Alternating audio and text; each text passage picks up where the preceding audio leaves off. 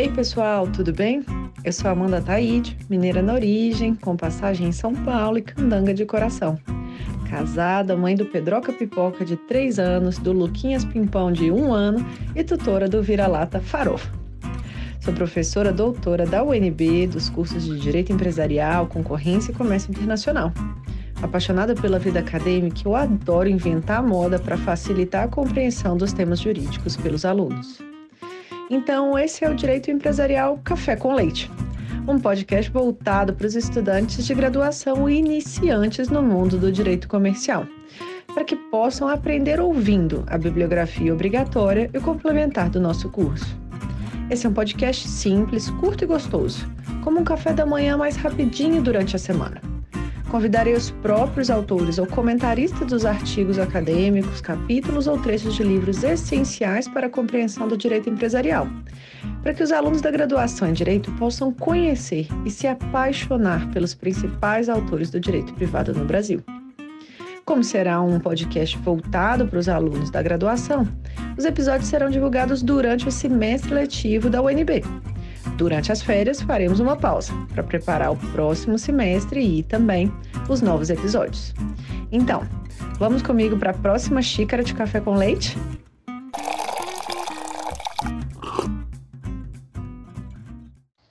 A nossa xícara de café com leite de direito empresarial de hoje vai tratar do livro do professor Bruno Salama, intitulado Fim da Responsabilidade Limitada no Brasil, História, Direito e Economia, que foi publicado pela editora Malheiros em 2014. E para isso a gente vai ter a enorme alegria de contar com a participação do próprio professor Bruno Salom. O professor Bruno é professor da Universidade da Califórnia, em Berkeley, é, na Law School, e disciplina é, e, e, e, leciona né, as disciplinas de Law and Economics 1 e 2, Monetary Law and Regulation, Law and Development, e nos anos anteriores também lecionou Law and Technology.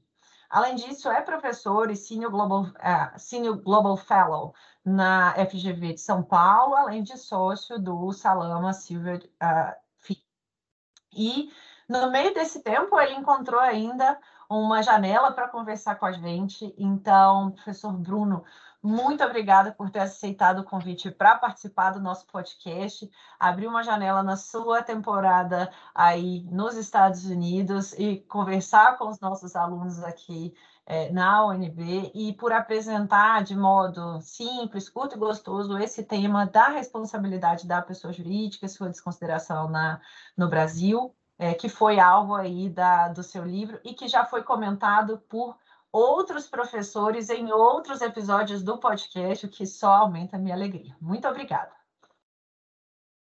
Muito obrigado pelo convite. Professor Bruno, vamos começar então.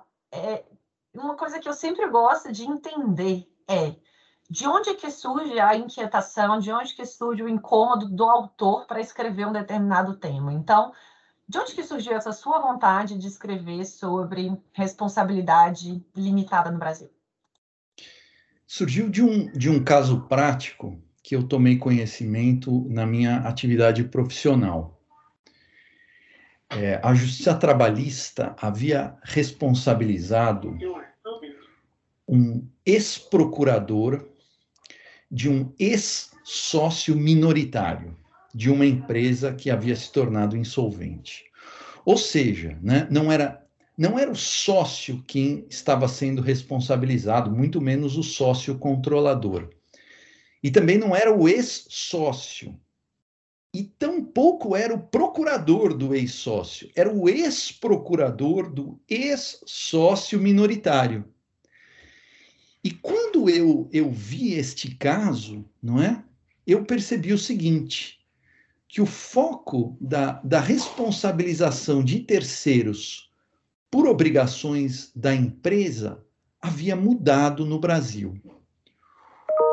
Não girava mais em torno da culpa, mas sim da dívida.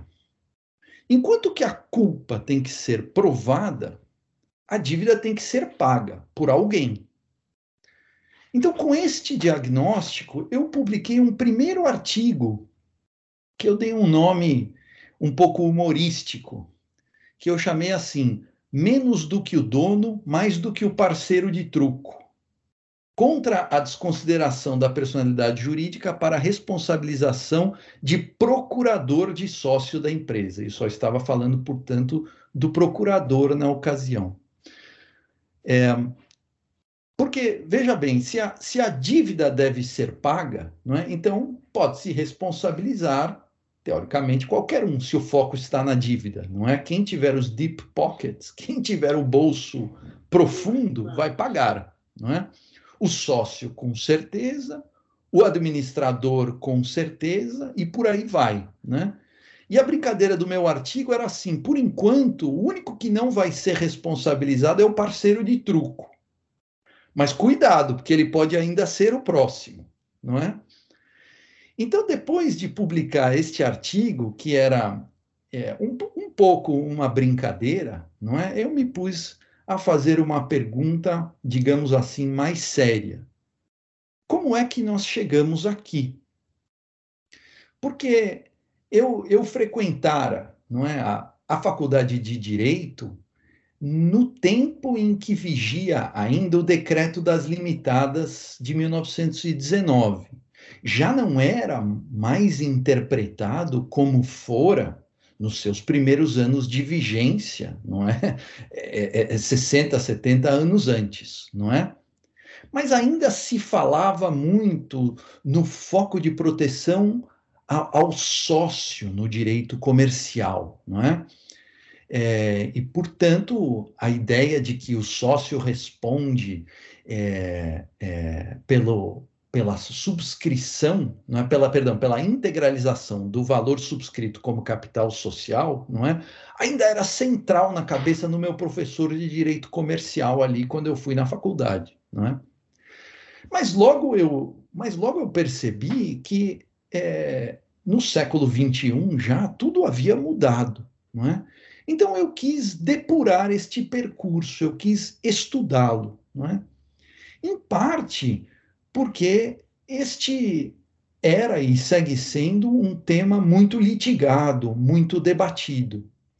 Mas em parte porque na sua grande complexidade, não é? Este tema é, não era propriamente estudado. O que havia eram apanhados, como se fosse assim, regionais, não é?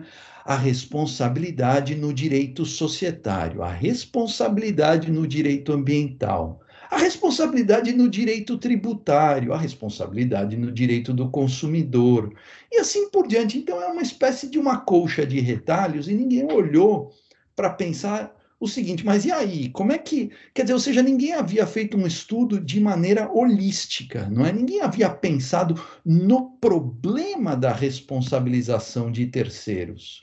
O foco estava na elaboração de teses, não é? Pontuais. E este não era o único problema. Não é? Ninguém havia se preocupado em tratar do tema historicamente. Não é? Assim falando de uma maneira um pouco grosseira, é uma certa mania dos juristas brasileiros de começar em Roma, não é? O que é ótimo, não é? Passar pela França do século XIX, a Itália do século XX e depois o que as cortes estão fazendo na semana passada, não é? é que é, um, é uma falsa história, não é? É uma historicidade inventada, artificial e inútil, para não dizer perniciosa, não é? Então, o que é que eu quis fazer? Eu quis fazer um livro brasileiro, não é? Um livro que considerasse a nossa história, os nossos autores, as nossas leis, as nossas cortes, e que olhasse o problema na sua complexidade maior, esta foi a minha ambição. Perfeito. E a gente tem um livro de muito fôlego, né? Que se torna uma referência para esse tema, um, um, uma obra incontornável, né? Essa sua inquietação acabou gerando um resultado muito interessante e para a gente começar a entender, né? Na primeira parte ali do trabalho, como você já bem mencionou, você tenta fazer uma evolução histórica do tema no Brasil. Você vai ali desde a velha República, vai passando por todos os termos, tempos, por Vargas. É, como que foi é, essa é, fazer essa pesquisa da evolução histórica e quais foram os resultados aí da sua pesquisa para os alunos da graduação entenderem um pouquinho é, é, da, da, do, desse, dessa primeira parte, digamos? Existem duas maneiras de se fazer um levantamento histórico: uma história das ideias e uma história, por assim, social do direito, não é? E o meu caminho foi o segundo, foi o caminho de uma história, por assim dizer, social. Então, eu traço a evolução do regime de responsabilidade empresarial à evolução dos modelos de Estado que vigeram no Brasil. E eu encontro, assim, três períodos. Um que vai da, da República, em 1889 a 1930, que é costumeiramente referido como oligarquia liberal, um segundo que eu chamo de Estado Social, que vai de 1930 a 1988 e, portanto, passa por toda uma miríade de diferentes, uh, enfim, formulações políticas específicas, mas que tem essa ideia de um Estado cada vez mais presente. E, por fim, o Estado Social Democrático, que é aquele que começa em 1988 e que, pelo menos até onde eu sei, vige até hoje não é? é? O primeiro período, o primeiro período corresponde ao apogeu do regime de responsabilidade limitada. A ideia de que o sócio responde pela integralização do capital e, além disso, só é responsabilizável mediante culpa provada e em é, hipóteses bastante restritivas estabelecidas, em particular, em particular no decreto das limitadas de 1919. Mas aí nós chegamos a uma a uma vamos chamar uma disrupção, não é? Para usarmos o tema que está em moda, não é? Que é a era Vargas. Então sopram aí no Brasil os ventos é, do New Deal americano, do keynesianismo, da intervenção, do fascismo, das medidas emergenciais por toda parte, das guerras e até do anticolonialismo. Não é? E o Estado, no Brasil como no mundo, vai pouco a pouco se agigantando. Aliás, é um agigantamento que se mede também é, em tributos, porque daquele momento em diante, a tributação como proporção da, do PIB não é, vai crescendo e não para de crescer. Não é?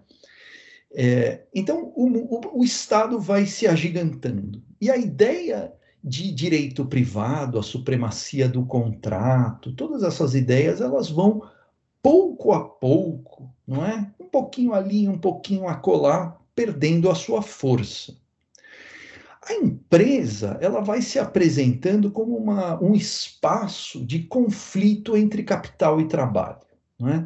E assim, no direito trabalhista, que é um, um, vamos dizer, um subproduto do direito dos contratos, não é? No direito trabalhista surge a primeira fenda legislativa no esquema de 1919, porque a CLT determina a responsabilidade eh, solidária no grupo econômico pelas dívidas trabalhísticas, trabalhistas, perdão, é prim, o primeiro caso de responsabilização objetiva determinado pela legislação. Não é? Mais adiante vão surgindo uma porção de outras fendas. No direito tributário, é, então, nos anos 70, não é? especialmente a partir do fim dos anos 70, o Estado está sedento por tributos e começa a enxergar na responsabilidade limitada um óbice. E aí vão surgindo uma porção de leis e de interpretações, eu fui resenhando-as, não é? No meu, no meu livro. Aliás, a, a, a, reconstrução do direito tributário foi a que me deu mais trabalho, porque ela é a mais rica, não é? A mais complicada de todas, a meu ver, a mais importante e a menos estudada, não é? é eu não sou tributarista, mas eu fiquei um pouco chocado com os tributaristas, não é? Quão pouca importância eles dão à história, não é? Não reconstroem o seu campo praticamente, não é? Talvez os trabalhos mais recentes tenham feito isso, mas quando eu estava trabalhando nisso, estou falando de 10 anos atrás, a essa altura, não é? é, é ai, os, os tributaristas são obcecados em saber se a última doutrina publicada na Alemanha ou qualquer outro lugar, não é, serve para o próximo litígio da semana que vem, não é? Eu gastei umas boas 50 páginas, sei lá, talvez umas 100 páginas para narrar esta evolução na, no direito tributário em particular, não é? Eu confesso que os tributaristas foram a minha maior decepção nesta pesquisa. Mas enfim, no direito societário, não é? A doutrina do piercing, né, do piercing of corporate view, chega no Brasil, vai ganhando força a partir dos anos 70 e 80, não é? E mais adiante, no pós 1988, no período democrático, não é? O Estado assume inúmeras responsabilidades, não é? Nós temos um novo modelo de Estado no Brasil, não é? É um Estado que a gente pode chamar, eu chamo assim, de um Estado social-democrata, não é? É? E este Estado está literalmente com o pires na mão, não é? E a lei tributária vai assim, a lei tributária, incluindo, evidentemente, a previdenciária, não é? Vai assim esgarçando o que sobrava do regime de 1919. E ao lado disso vem a regulação, e então vão pipocando inúmeras leis de regulação setorial, né? Esse setor, aquele setor, o setor elétrico, o setor isso, o setor aquilo. E também, não é? Outras legislações extravagantes de um caráter mais horizontal, a legislação antitruste, a legislação ambiental, a legislação do consumidor, anticorrupção e por aí vai. E todas elas vão criando condições para a responsabilização de terceiro, terceiros em caráter cada vez mais, não é? Próximo ou às vezes expresso da responsabilidade objetiva, é? Isso é aquela que independe da prova de culpa, não é? Então é o fim da responsabilidade limitada. Este é o título do meu livro. Porque como é que como é que eu conceptualizo essa ideia? Não é sobre um regime de responsabilidade limitada. A responsabilização de terceiros por dívida da empresa é, é a exceção, não é? A regra, a regra é a seguinte: o sócio responde pela integralização do capital subscrito e qualquer terceiro, inclusive o sócio, só são responsabilizados por dívidas da empresa excepcionalmente. Não é? Acontece que hoje, este é o meu diagnóstico, não é? O que era, vamos dizer assim, a regra de antanho é a exceção de hoje. Inverteu-se, não é? Então, em regra, as dívidas da empresa espirram para algum terceiro, de alguma maneira, salvo casos excepcionais, em que a regra, em que a dívida se encerra no âmbito da responsabilidade da própria empresa. Perfeito, é um, é um trabalho de muito fôlego aí, ocupa né, uma primeira parte bastante densa do livro, Obrigada pela, por trazer esse resumo para a gente. E a gente caminha ali para a segunda parte né, do livro, em que você acaba fazendo, né? O próprio título é um juízo avaliativo, né? Então, em que você tenta fazer um pouco dessa análise de é, vantagens e desvantagens econômicas, um pouco, é, muito voltado né, a, a, também a, a sua área de pesquisa, acredito, professor, que é justamente né, da análise econômica do direito. Então, queria entender um pouquinho dessa análise, dessa segunda parte, sobre a análise econômica da limitação da responsabilidade empresarial no Brasil, é, como, como apresentado aí no livro. É, então, na, na, verdade, eu escrevi três livros, né? Três livros condensados em um. O primeiro é essa reconstrução histórica, não é? Como é que nós chegamos aqui? É, e o segundo é, é, uma avaliação, né? Ou seja, e daí? É bom, é ruim? E como que eu explico? Então, é, há, a meu ver, um inegável desserviço à atividade de empreender. E eu explico detalhadamente por quê, não é? É, eu não tenho tempo aqui, porque nós combinamos com que seria uma entrevista curta. Eu, eu não tenho tempo, mas poderia, não tenho tempo para explicar detalhadamente, não é? Por que é que a responsabilidade limitada está ligada a uma ideia de incentivo ao empreendedorismo, não é? é mas existe um segundo aspecto muito próximo da realidade do advogado, não é? Que é o seguinte: eu mostro que este regime de ilimitação da responsabilidade, vamos dizer as coisas como elas são, fez surgir no Brasil um laranjal, não é? Muitas empresas não estão nos nomes dos sócios. É um, então você tem aqui danos à operabilidade do direito, porque é, há um distanciamento entre a realidade dos fatos e os pressupostos da norma não é? E um dano à legitimidade do direito, ou seja, uma desmoralização do direito, não é? E, e é fácil entender por quê? Porque para contornar este regime atual, não é? Os nossos advogados, você sabe, são muito criativos, e então criam estratégias, vamos dizer assim, extravagantes, não é? Esta é a realidade. Para explicar este fenômeno, eu cunhei um termo, uma expressão que eu chamei de dialética da responsabilidade empresarial. O que é esta dialética? Não é? é um jogo de gato e rato. É, um, é uma, uma race to the bottom também, ou seja, é uma, é uma competição com resultado trágico. Né? É uma dinâmica perversa, porque os legisladores e as cortes vão reduzindo é, o, a, a, vão esfacelando aquele regime antigo. Né? E vão, portanto, ampliando as possibilidades de responsabilização de terceiros. Mas estes reagem, não é? E reagem com medidas curiosas, sempre na fronteira entre a criatividade e a fraude. Porque, veja, criatividade, perdão, criatividade não falta, mas fraude também não falta, não é? Basta perguntar a um procurador da Fazenda. E, aliás, para escrever esse livro, eu conversei com muitos é, para buscar entender o problema. Não é? De um lado, existe a pressão do governador, do prefeito, do que quer que seja. Pô, pessoal, precisamos arrecadar, não é? Então, vamos mexer na lei. Ah, mas e se não, se não der para mexer no texto de lei? Não tem problema, vamos mexer na interpretação. É? Então, existe um impulso político importante. Mas, de outro lado, este impulso político também encontra certa legitimidade, porque a amplitude das fraudes é brutal no Brasil. O Brasil é o país das PJs.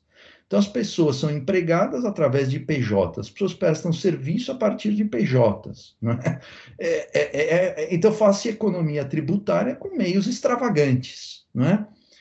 É, já, não, já não é praticamente mais possível traçar uma fronteira conceitual entre a elisão fiscal e a evasão fiscal. É a bagunça fiscal, não é?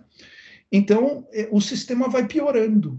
Esta, este é o diagnóstico a qual eu cheguei nesse meu juízo, assim, que eu chamei de avaliativo.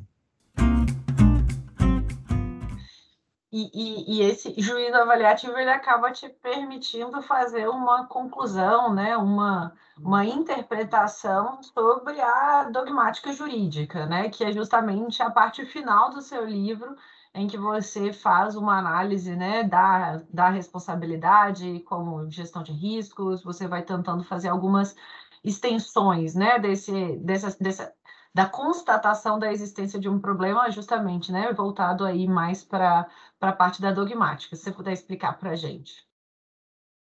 É, existe uma tentação entre aqueles é, que se põem a fazer, vamos dizer assim, histórias sociais, né? E eu estou usando o termo social num sentido bastante amplo, não é? Para incorporar uma ideia de, de política, de sociologia, de economia, não é? é que se põe a pensar sobre os temas é, jurídicos, vamos dizer assim, com um olhar externo, que é a de mostrar um problema, mas se abster de apresentar soluções. Não é? E eu procurei fugir do que eu julgo ser um, este mal. Não é? É, e, e, a ideia é assim: é preciso estancar esta sangria, porque a dinâmica vai num mau caminho, não é?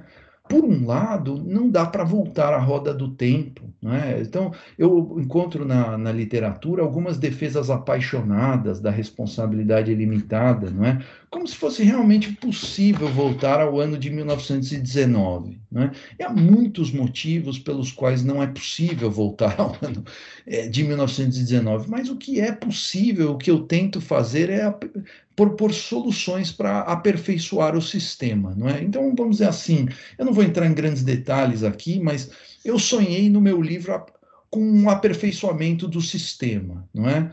E, portanto, pensar no sistema em oposição a pensar na casinha de cada um que está no seu departamento, não é? Na sua universidade. Ah, eu sou tributarista, do resto eu não falo. Eu sou, meu negócio é direito ambiental, o resto não existe. O meu negócio é direito comercial, o resto não existe. Não é? É, é, é existe, não é? Porque existe um problema real do mundo que é o esgarçamento é, assistemático da responsabilidade de terceiros. Então, procurei pro, propor sugestões é, de legislata, não é? Isso é maneiras de ler o direito onde há espaço para a hermenêutica, não é? Eu, por isso, eu busquei enunciar um, um modelo dogmático, não é? Uma espécie de uma composição aí entre o ideal e o possível, sem perder de vista a letra da lei, é, o império do direito e os motes constitucionais hoje em voga. Maravilha, acho que a gente conseguiu ouvir direto do autor o que, que é, foi não apenas idealizado, mas também realizado. E para a gente fazer a última pergunta, então, e chegar aqui no nosso final, para tristeza, certamente, aí dos nossos ouvintes, é, pra, que a gente ia, ia ser bom a gente ouvir um pouquinho mais. Mas para a última pergunta para os alunos da graduação, professor Bruno, é, quem tiverem interesse em estudar direito empresarial, qual seria né, a sua recomendação, considerando sua trajetória enquanto professor da GV, enquanto advogado, enquanto professor nos Estados Unidos, quais seriam as suas recomendações para esses alunos que tiverem interesse em estudar e trabalhar com, com esses temas? Olha, eu acho que é, praticar direito requer um conjunto de habilidades técnicas, não é? Que tem que ser dominadas, que são que é difícil de dominar, que leva muito tempo é, muito estudo, muito trabalho, bater a barriga ali no, na repartição pública ajuda, sentar a, o bumbum na cadeira e ler os clássicos do direito também, para quem tiver fôlego, não é? E ao lado das habilidades técnicas existe uma porção de competências pessoais, não é? Então, é, é, eu acho que nós não, o, o jovem não deveria é, se abster de pensar, ele tem que ter um olho no gato e um olho no peixe, não é? Como se diz, não é? Então, invista nas habilidades técnicas e nas competências pessoais. Um bom curso de direito empresarial é tão importante quanto um bom curso de oratória, que eu me lembro que eu fiz uma vez na vida. E é, é, foi fascinante, porque a arte de expor o argumento não é, é, é o, a essência do que faz um advogado no fim dos dias, não é? É alguém que fala por um terceiro. É, memorize, treine a memória, não é? é, é, é Force-se a tirar notas altas se você tiver condição disso, não é? É, e, e aprenda a escrever. Não tenha vergonha de fazer cursos de capacitação de maneira geral, cursos de escrita, cursos de fala. É, e aprenda a falar inglês também, não é? Que é a língua franca do nosso mundo. Você veja, a Inglaterra saiu da União Europeia, teve o Brexit, ou seja, não há mais um país de língua inglesa na Europa. E qual é a língua dos documentos é, para que os franceses se comuniquem com os húngaros e com os alemães e com os e com os italianos é o inglês, não é? Fale inglês, aprenda a falar inglês. E não precisa, e não precisa, e a mágica é que o mundo de hoje te permite aprender competências, não é? Sem gastar dinheiro. Baixe um app, vá no YouTube, certo? Você está no ônibus, ponha no seu iPhone um, algo para desenvolver as suas competências pessoais e escreva, não é? E escreva, porque escrever é pensar, é a mesma coisa. É, é, enfim, acho que acho que é mais ou menos isso, Amanda. Adorei, adorei as dicas. Gostei da frase, escrever é pensar. Muitas vezes a gente escrevendo é que a gente vai organizando as nossas ideias mesmo, né? Então, gostei muito aí das recomendações para os alunos. E, professor Bruno, então, com isso a gente conclui. Te agradeço novamente pela presença no podcast. É uma alegria tê-lo aqui apresentando seu livro, que foi muito falado, não só por mim, que já constava na bibliografia da disciplina, mas que foi mencionado em outros episódios, tamanha repercussão em outros professores também e autores de textos da nossa bibliografia. Então, obrigada por hoje é só. A nossa xícara de café com leite foi tomada de um modo aqui bastante profundo com, com o professor Bruno Salama. Até a próxima. Obrigada, professor. Muito obrigado. Boa tarde.